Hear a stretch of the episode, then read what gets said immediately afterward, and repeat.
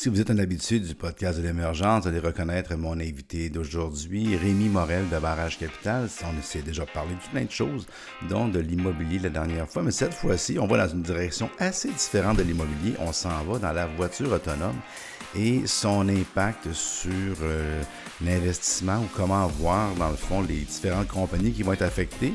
Je savais que ça s'en venait, je savais que, mais il m'a ouvert les yeux sur des points de, de réflexion que je n'avais pas vus. On a pris des, des très très bons exemples. Et puis encore une fois, c'est pour ça que j'aime ça les interviews. On en sort toujours euh, plus intelligent ou moins niaiseux, comme il y en a qui disent. Donc, euh, ça va être pas mal intéressant aujourd'hui, un bon 15 à 20 minutes de discussion avec Rémi Morel de Barrage Capital sur l'impact de la voiture autonome sur vos investissements et les différentes compagnies qui vont être impliquées. Alors, bonne écoute!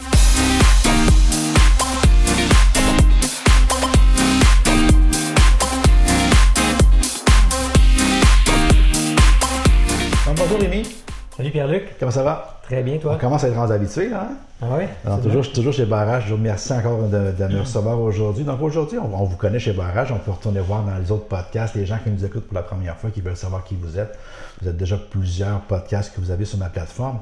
Mais aujourd'hui, on veut se concentrer sur une chose que tu m'as amené comme sujet, que je ne l'avais pas vu celle-là, je t'avoue. J'ai vu juste ça passer un peu dans les nouvelles, mais tu m'as dit que comme investisseur, on devrait s'intéresser au phénomène de la voiture autonome en termes d'investissement de ses impacts. J'aimerais que tu m'en parles du pourquoi de ça. Euh, oui, euh, bon, évidemment, euh, je pense pas que c'est important de devenir un expert en voiture autonome. C'est pas, c'est pas notre cas. on n'est pas des ingénieurs, mais du point de vue de l'investisseur, c'est de voir les risques sur les industries, quels domaines qui vont être potentiellement affectés. Parce qu'on euh, on vit dans une ère où il y a beaucoup de perturbations avec la technologie. Hein. Euh, les, domaines qui sont euh, les, grandes tendances, on a le commerce en ligne, la publicité en ligne, le nuage, puis évidemment la voiture autonome.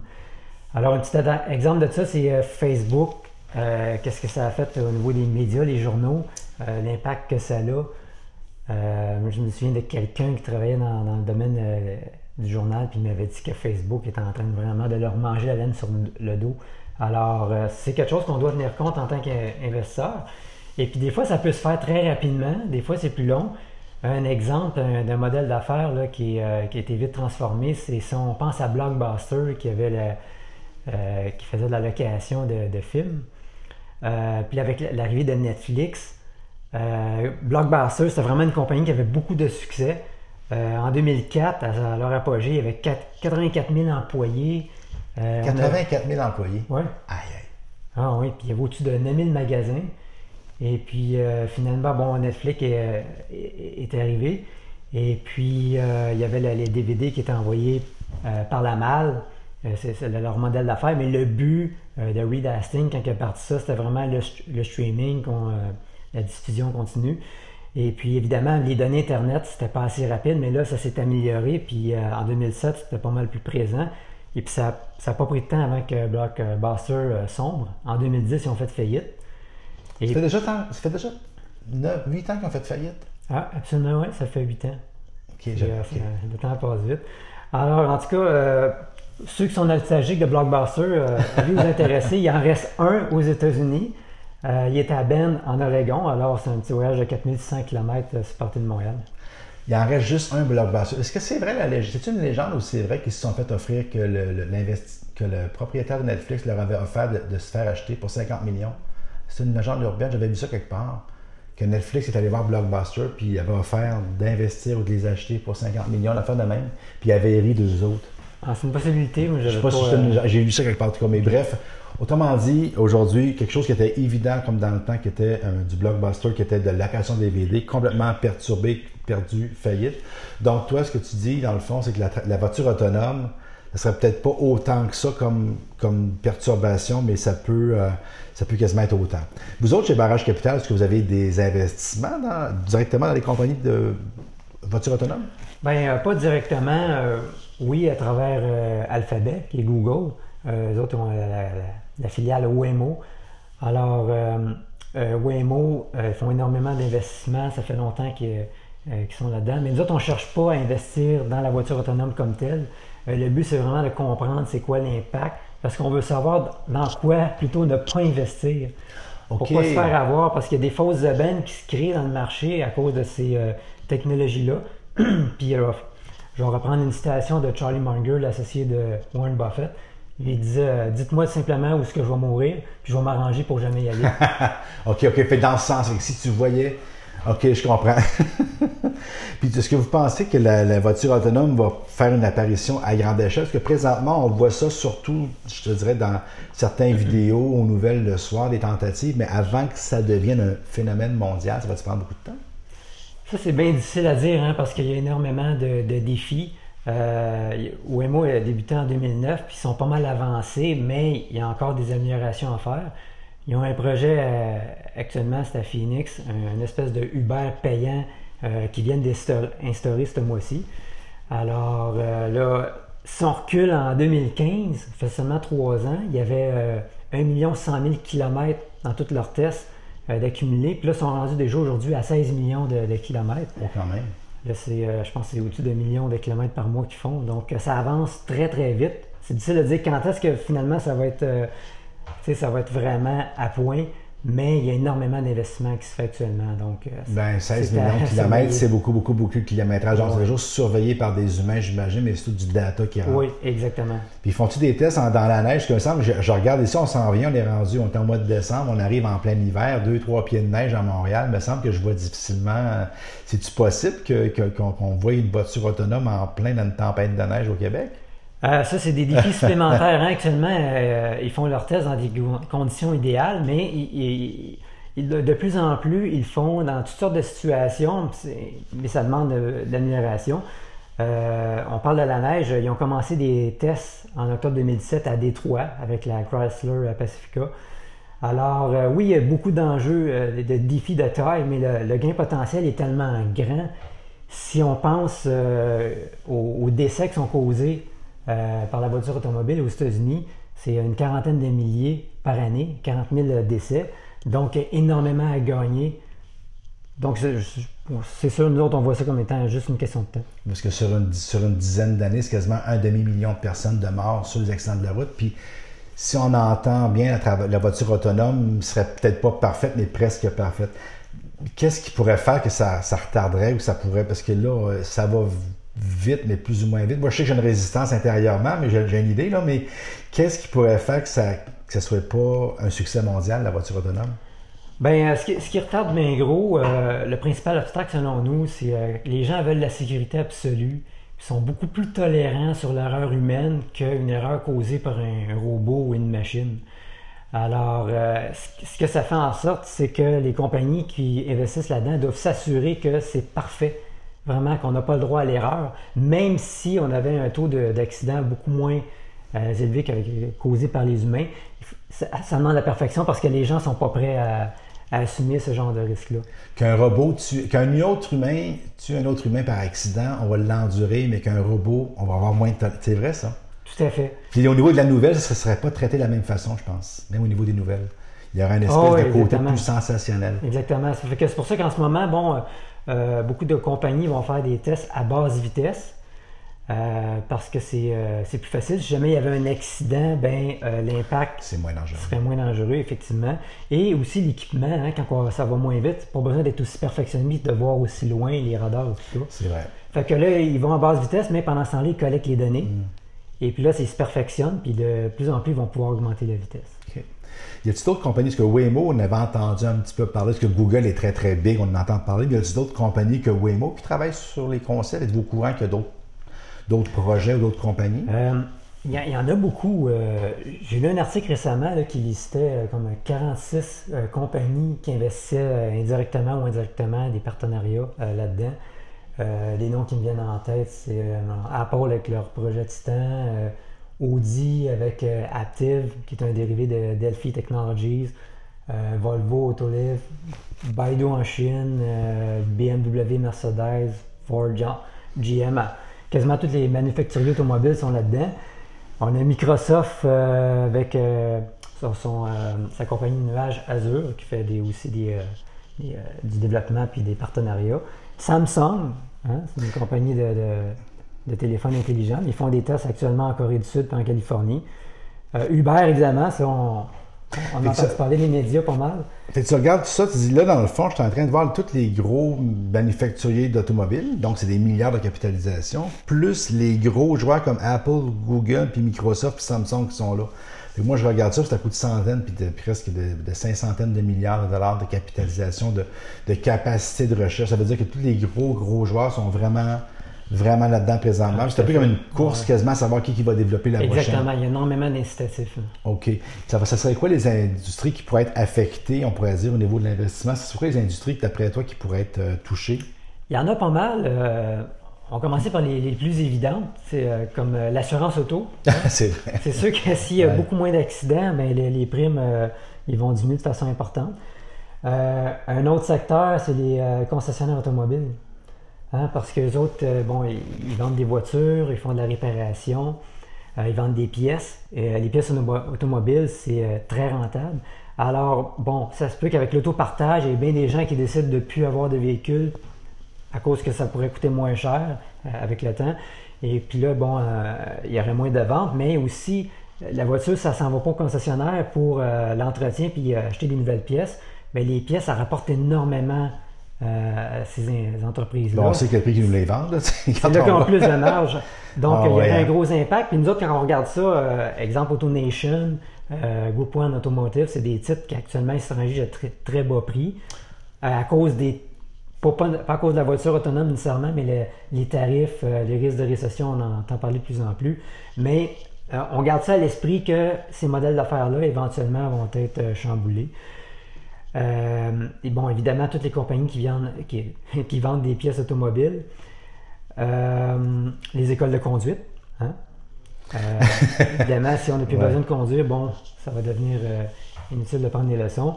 le camionnage, les livraisons, Uber puis Lyft, même s'ils sont là-dedans, ils sont, leur modèle d'affaires va être passablement compétitionné. Là, comme Waymo actuellement est en train de faire une espèce d'Uber.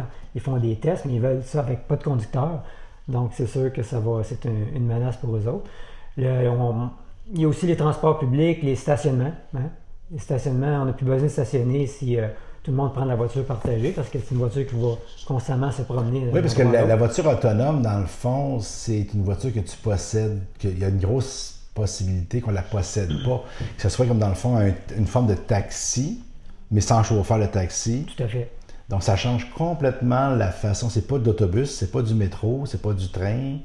Non. C'est pas du transport en commun, c'est du transport individuel, mais partagé. Donc, ça amène vraiment. Ça, va, ça risque d'amener pas mal plus de trafic. Puis, euh, si c'est toutes des voitures électriques, bon, mais on n'aurait plus le sentiment de culpabilité de brûler un paquet de pétrole.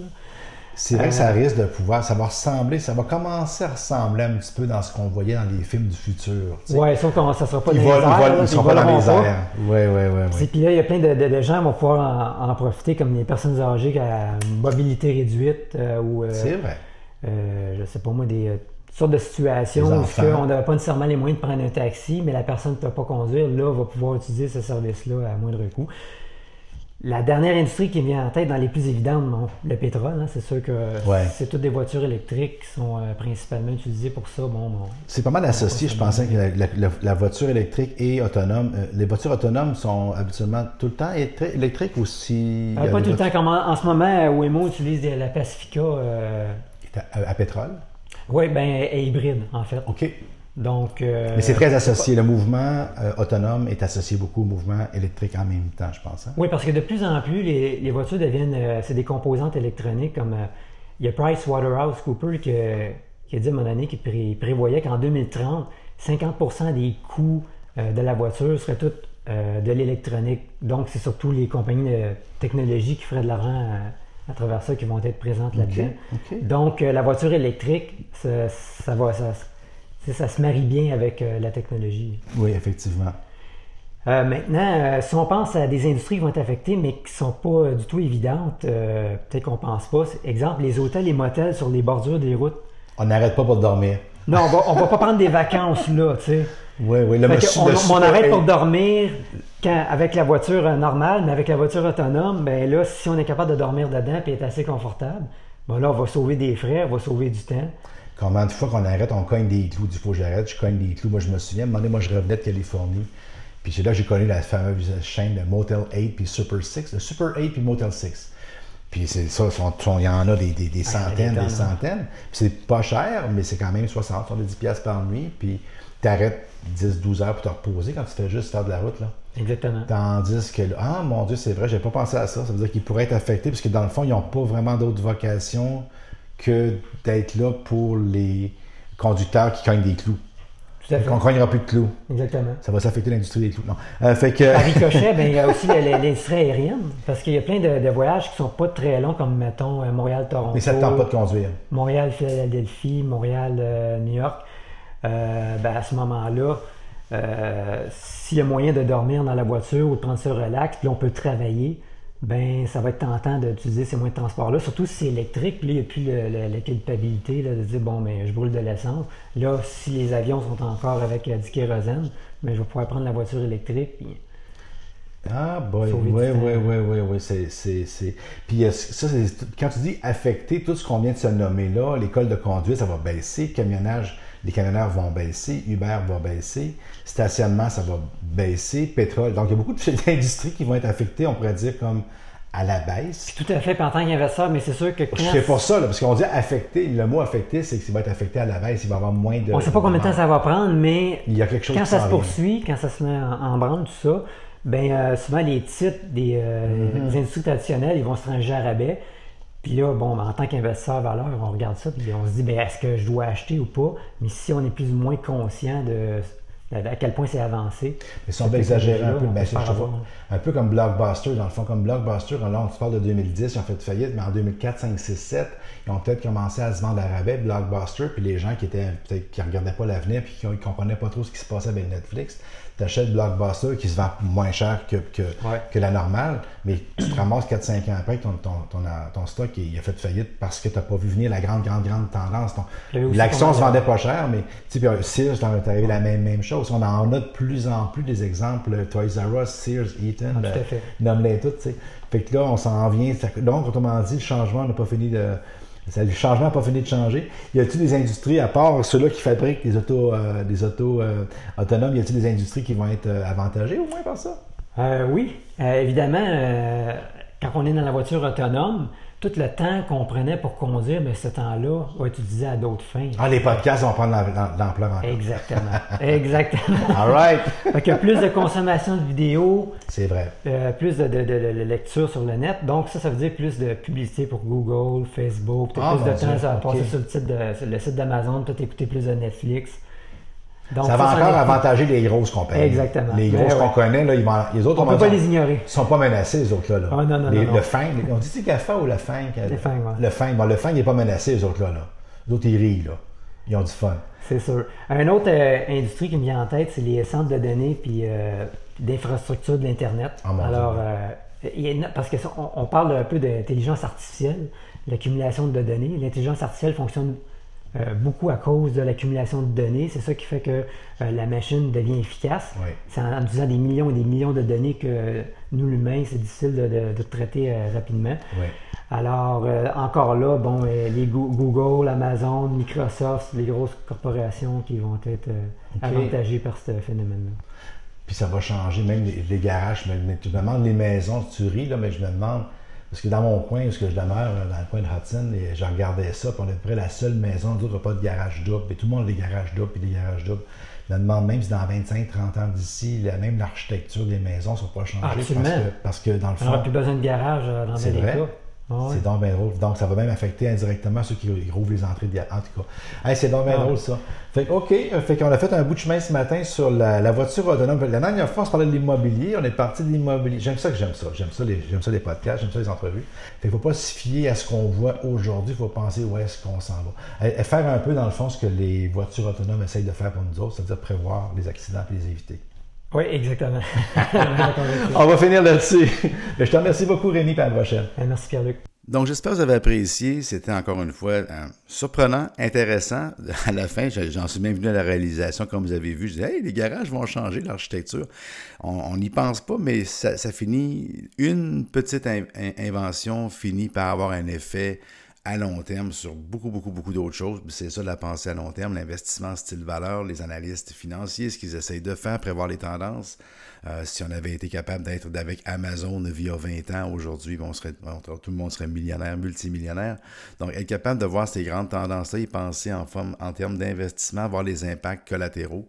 Puis moi, c'est sûr et certain, quand on reprend l'exemple de Blockbuster, euh, c'est un classique, euh, les, clubs vidéo. Donc, le Blockbuster, c'est juste la, devanture de tout ce qui peut être, tous les, toutes les, changements, si vous voulez, qu'il y a eu dans les dernières 10 ans, 15 ans au niveau technologique. Et on va en d'autres. Et quand ça concerne la voiture, c'est quelque chose qui est encore, je plus impactant qu'un téléphone euh, cellulaire parce que ça, ça, change vraiment beaucoup de choses.